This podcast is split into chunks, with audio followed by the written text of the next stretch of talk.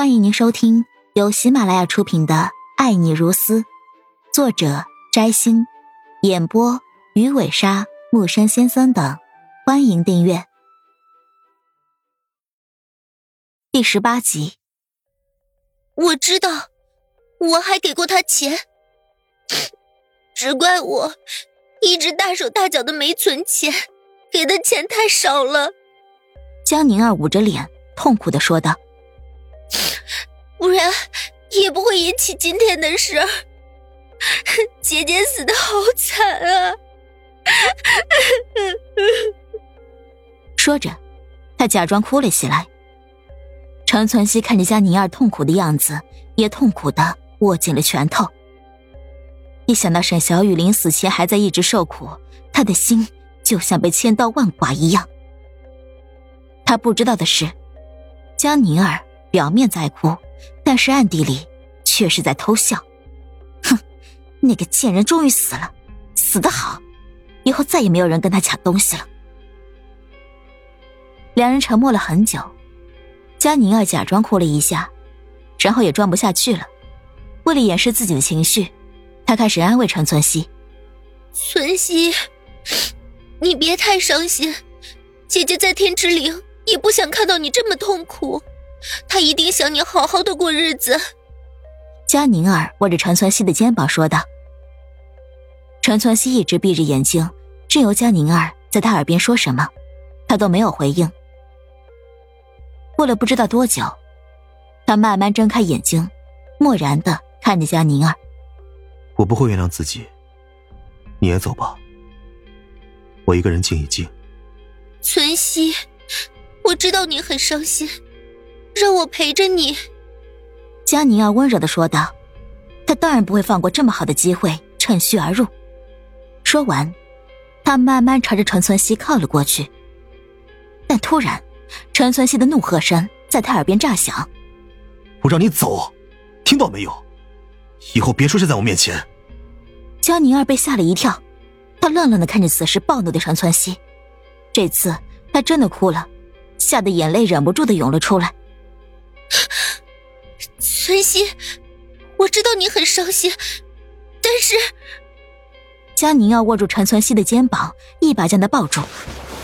陈存希骤然挣脱开江宁儿的怀抱，大声说道：“宁儿，我知道你喜欢我，但是，我们不可能。为什么？他已经死了，你难道要孤独终老吗？”江宁儿朝着陈存希大声问道。我无法原谅自己，也无法原谅你。”陈存希痛苦的说道。佳妮儿却不愿放弃，再一次的抱住了陈存希。这不是我们的错，即使我们早知道，但他已经有绝症了，我们做什么都没用。这一次，陈存希任由佳妮儿抱着，语气却越来越冷漠。我心里面只有他，我不会爱你，你连他的百分之一都不如。冰冷而漠然的语气，让江宁儿感觉到了陈存希的绝情和轻蔑。他一直很看不起沈小雨，但是陈存希居然说他连沈小雨的百分之一都比不上。这一次，江宁儿真的怒了，又气又恼。他放开陈存希，突然疯癫的笑了起来。